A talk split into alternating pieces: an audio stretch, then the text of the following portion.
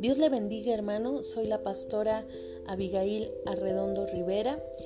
Comparto este último tema de la serie que hemos venido viendo desde finales del mes de junio aproximadamente, que se tituló Relaciones Personales. Qué importante es, hermanos, que cultivemos buenas relaciones con las personas, principalmente con quienes vivimos y pues de ahí todos los, los que tenemos o son cercanos a nosotros. Y pues hemos estado hablando esta última semana acerca de saber escuchar. ¿Alguna vez se preguntó usted, hermanos, que hay requisitos para saber escuchar? Pues el apóstol Santiago nos dice a través de la palabra eh, acerca de esos requisitos para escuchar. Dice la escritura en Santiago 1.19, por esto, mis amados hermanos, todo hombre, y aquí se refiere a la creación, ¿verdad? Hombre y mujer, sea pronto para oír, tardo para hablar y tardo para airarse. El apóstol presenta este tema en la palabra de Dios afirmando que fuimos renacidos por la palabra de la verdad. Esto nos lo dice en el mismo libro, Santiago 1, 18 y fuimos renacidos para continuar animándonos a ser hacedores de la palabra y no tan solamente oidores. Santiago 1:22. En este contexto que explica el versículo antecitado 19, el cual trata básicamente de escuchar la palabra divina. Mantener la boca cerrada para escuchar la voz de Dios nos guardará de defendernos airadamente o de denunciar a aquellos que no concuerdan con nosotros. Pero en esta exhortación acerca de la palabra divina, Santiago alude a un principio vital para que se dé la buena comunicación interpersonal. Si nos escuchamos más unos a otros y pensamos mejor antes de responder, habrá menos conflictos y enojos. Así que podemos y debemos ser prontos para oír y tardos para hablar. En otras palabras, hermanos, hagamos una prioridad en nuestra vida el poder escuchar a otros. Hagámoslo sin demora, sin que se, se nos pida. Hagámoslo, hagámoslo con celo y entusiasmo puede ayudarnos bastante examinar este paralelismo que hay entre escuchar la palabra de Dios y escucharnos unos a otros. Em, un ejemplo, hermanos, cuando usted realiza un estudio bíblico, lo hace para descubrir lo que Dios quiere decir con las palabras que Él ha revelado, no para darle el significado que usted quiere. El buen escucha hace lo mismo. La meta es entender lo que otra gente quiere decir con sus palabras, no lo que pensamos que éstas significan o que queremos que signifiquen. Tenemos una tendencia muy humana y muy natural a llenar las palabras de otro con un significado propio ya sea por nuestros propios antecedentes, por la experiencia, por los propios valores preconcebidos. Eh, muchas veces tendemos a caer en esa situación. Un ejemplo que encontramos en la escritura es Salomón. Él dijo a su esposa que su pelo era como manada de cabras recostadas en la ladera del monte Galat, Cantares 4.1. Para ella la frase tenía un significado hermoso.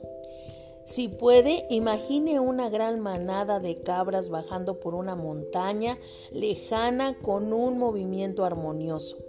Ella lo entendió así.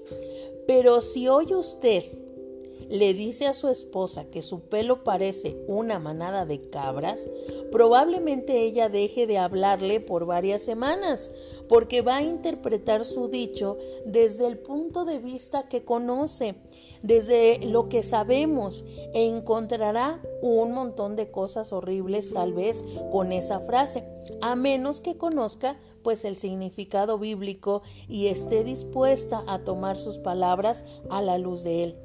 La atención verdadera no se refiere solo a escuchar palabras, sino que se esfuerza por entender el significado del mensaje que el emisor quiere transmitir.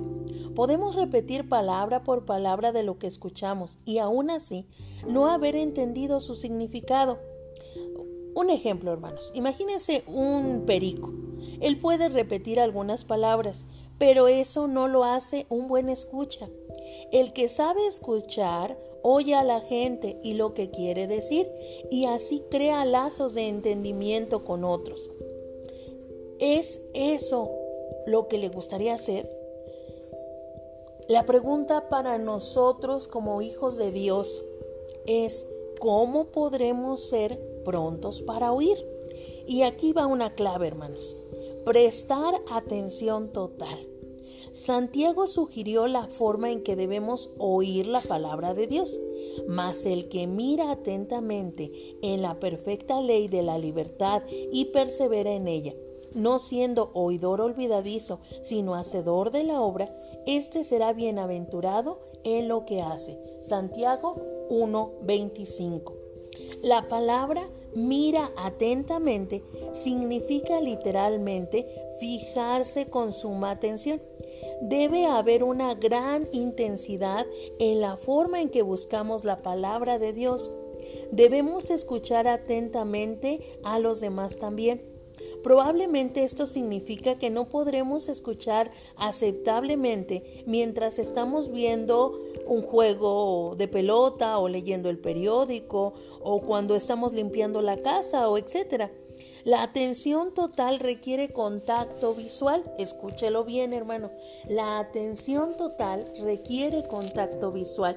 Si persistimos en mirar otras cosas, en voltear a ver el reloj o en dar golpecitos con los dedos, estamos comunicando una falta de interés en lo que se está diciendo. Lo que una esposa quiere decir a su marido puede ser lo suficientemente importante como para que él apague el celular. Por más inconcebible que esto parezca al marido, si se nos hace imposible prestar atención total de momento, entonces debemos fijar un tiempo en que podamos hacerlo y cumplir con ese compromiso. La atención total también requiere impedir que la mente divague. Así como debemos mirar atentamente la palabra de Dios, perseverar y continuar en ella, según Santiago 1.25, Así debemos centrar nuestra mente en la persona que nos está hablando y permanecer atentos a lo que está diciendo. Tal vez esto parezca difícil porque estamos inclinados a iniciar excursiones mentales a lugares o situaciones más interesantes, pero podemos disciplinarnos para prestar atención si lo deseamos, visualizando lo que el otro está diciendo, poniéndonos en la escena que está describiendo o tratando de sentir lo que está sintiendo. Esto nos ayudará a descubrir la importancia que él o ella le da y se nos hará más fácil concentrarnos en ello. Una siguiente clave que nos dice el apóstol Santiago a través de, de su palabra es no irrumpa, es decir, ser tardos para hablar también es parte necesaria para escuchar bien. A menudo pensamos que sabemos lo que la otra persona va a decir, así que saltamos y completamos la oración por ellos. Desafortunadamente podemos fallar completamente el punto que quiere tratar y nuestra irrupción solo contribuye a confundir el asunto. También podemos apresurarnos a disentir o a ofrecer consejo antes de haber entendido el problema completamente. ya nos referimos a lo que dice Salomón acerca de ese mal hábito. Al que responde palabra antes de oír, le es fatuidad y oprobio. Proverbios 18:13. ¿Alguna vez vio un letrero que decía, no puedo soportar que alguien hable mientras estoy interrumpiendo? Tal vez nos haga reír al escuchar esta frase, pero esto es una triste realidad del aspecto de la realidad en que vivimos. También interrumpimos en formas más sutiles. Hasta algo tan insignificante como una mirada puede decir, caramba, ya volvió a empezar. ¿Cuántas veces tengo que oír lo mismo? Esto impide la comunicación y hace surgir el resentimiento que tal vez algún día explote y provoque un conflicto. A veces interrumpimos una conversación con objeto de hacer algo que consideremos importante, aunque podría esperar para después. En nuestro hogar, tal vez el teléfono sea el culpable de haber interrumpido más comunicación provechosa que cualquier otra cosa. Habrá ocasiones en que debemos dejar que siga sonando o contestar después y decir al interlocutor que vamos a llamarle después o de plano descolgar el aparato. Si Dios quiere que nos escuchemos unos a otros, debemos dar a esto una alta prioridad. Así que hermano, estas son algunas claves importantes y, motivos para que nosotros verdaderamente eh, podamos aprender y saber escuchar. Hasta aquí este audio. En el siguiente vamos a ver dos claves más para saber escuchar. Que Dios le bendiga y sea en usted en este día.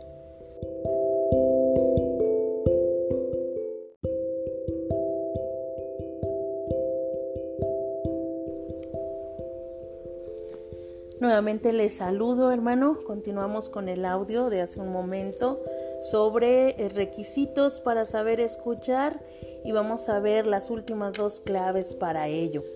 No se ponga la defensiva. Algunos tal vez no queremos escuchar porque ya tenemos una idea formada respecto a, algún asunto o anticipamos que se nos va a hacer alguna crítica o alguna exigencia para que cambiemos. Así que cortamos al interlocutor, cambiamos de tema, o algo que nos interesa más o levantamos nuestra defensa antes de que termine. Es difícil ver que esto demuestre el amor de Cristo. Así como debemos ser hacedores de la palabra de Dios y no solamente oidores, asimismo debemos aceptar nueva información de otras personas, aunque difiera de nuestros puntos de vista preconcebidos. También debemos estar dispuestos a considerar la posibilidad de cambiar lo que Dios tal vez quiere que cambiemos. En otras palabras, debemos considerar hacer que lo que el otro dice además de escucharlo. Pero esto conforme a la voluntad y a lo que Dios también nos está hablando para nuestra propia vida y que no vaya contrario a la voluntad de Dios. Todos tenemos formas tradicionales de pensar y actuar a las cuales nos aferramos. Por largo tiempo hemos estado convencidos de que no existe mejor manera de hacer las cosas que la nuestra, hasta que alguien nos desafía diciendo que está convencido de que su manera es mejor. Un ejemplo, en la relación matrimonial, muchas veces, y esto me ha tocado verlo en muchas ocasiones, el dinero es una de las principales causas de disgusto. Un cónyuge piensa que el marido debe pagar las cuentas, mientras que otro piensa que es perfectamente correcto que la esposa asuma esa responsabilidad. Uno de los cónyuges está convencido de que debe ahorrar hasta el último centavo disponible mientras que el otro siente que después de pagar las cuentas y contribuir a la obra de Dios, es correcto gastar parte del resto en diversiones familiares. Por años pueden discutir acerca de esto, mientras que una mente dispuesta y una postura menos defensiva haría posible llegar a un acuerdo. Otra área de discusión frecuente es sobre las vacaciones. A uno le gustan las montañas, mientras que el otro siente delirio por la playa. A uno le gusta acampar, mientras que el otro prefiere quedarse en un hotel, en una eh, cama blandita, bonita, con agua caliente, tibia. A uno le gusta andar de un lado para otro, viendo todo lo que le rodea, mientras que el otro quiera quedarse a descansar sin hacer nada. Todos los intentos para hablar de lo que sienten o para dar las razones de su preferencia se estrellan contra una resistencia iracunda y una sarta de argumentos lógicos. Pero este no es amor cristiano, porque la palabra de Dios nos dice en 1 de Corintios 13:5, el amor no busca lo suyo. El amor no solo escucha a otros sin interrupción, sino que es sensible a sus sentimientos, considera sus opiniones, está abierto a lo que dicen y está dispuesto a hacer cambios para beneficios de ellos. Es como si dijera, me preocupo por ti. Si no estamos de acuerdo con lo que se dice, Tal vez sea mejor pedir una aclaración que expresar nuestras diferencias de inmediato y después evitar dar una respuesta hasta que seamos capaces de comunicar el significado de la declaración de la otra persona a satisfacción de ella.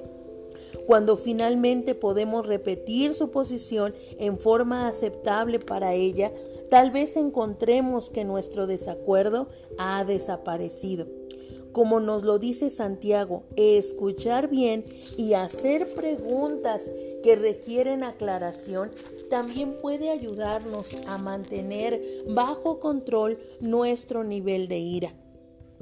Estar prestos para oír y ser tardos para hablar también nos ayuda a ser lentos para la ira. Una última clave, hermano, hermana, diga algo. Y esto qué importante es, hermanos. Algunos maridos son conocidos porque de plano no hablan nada.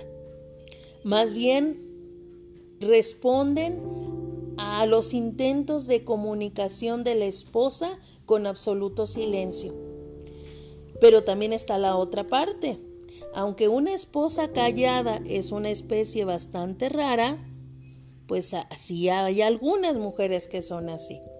Pero todos sabemos que el silencio es oro y habrá momentos en que dos personas quieran simplemente gozar de la compañía mutua sin decir una palabra.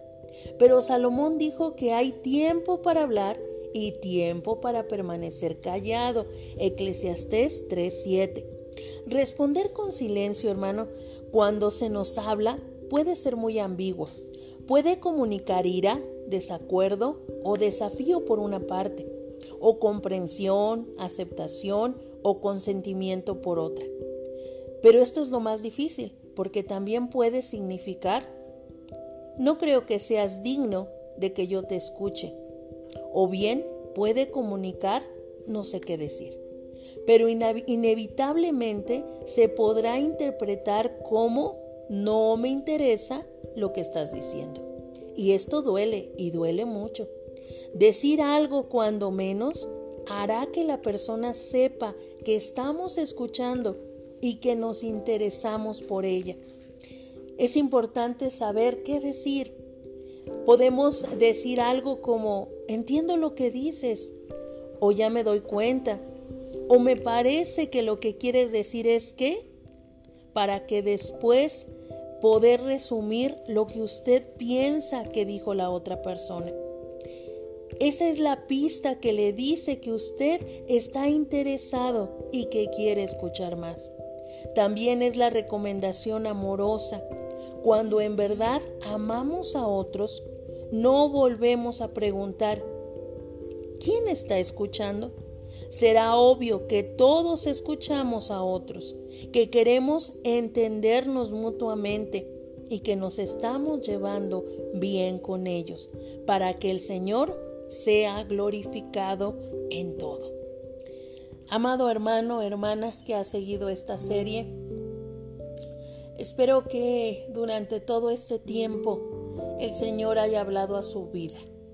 Sabemos que es muy difícil comunicarnos con otra persona. Alguien dijo alguna vez, es un mundo totalmente diferente. Pero precisamente es ahí donde la intervención del Espíritu Santo, el haber nacido de nuevo, el haber sido lavado en la sangre de Cristo, nos llevará a una mejor comunión los unos con los otros, a un entendimiento más claro, más profundo, a quitar ideas preconcebidas de la gente y poder y aprender a conocernos unos a otros. Como matrimonios tenemos un reto muy grande, aprender a conocer a la persona con quien vivimos. Y eso será la mejor experiencia que usted y yo podamos vivir. Porque precisamente es ahí y ese es el plan de Dios al haber permitido la unión de un hombre y una mujer. Poder presentar ahí una imagen de lo que será el reino de los cielos. Ojalá, amado hermano y hermana, podamos crecer en la madurez en Cristo y poder tener mejores relaciones con todas las personas que nos rodean. Y esto se deje ver en toda nuestra manera de vivir y que podamos ser instrumentos de Dios para ayudar a otros. Que Dios le bendiga hermano y gracias por haberme acompañado durante este tiempo en esta serie y esperamos Dios mediante el día lunes iniciar con otra nueva serie que yo espero también sea de edificación para su vida. Me gustaría, hermano, hermana, escucharle también con algún comentario acerca de lo que significó para usted esta serie. Ojalá me lo pueda hacer llegar. Usted ya conoce mi número de teléfono y si no lo tiene listo, pues se lo digo rápidamente 771-334-0615. Me gustaría escuchar un breve comentario, hermano, de lo que significó esta serie para usted. Y si no la escuchó toda, bueno, pues estamos dispuestos a enviarle ahí los enlaces para que pueda escucharla y dejar que Dios hable a su vida como Dios ha hablado también a la mía. Que Dios le bendiga hermano y es un gusto poder compartir la palabra de Dios a través de este medio. Dios sea con usted. Hasta pronto.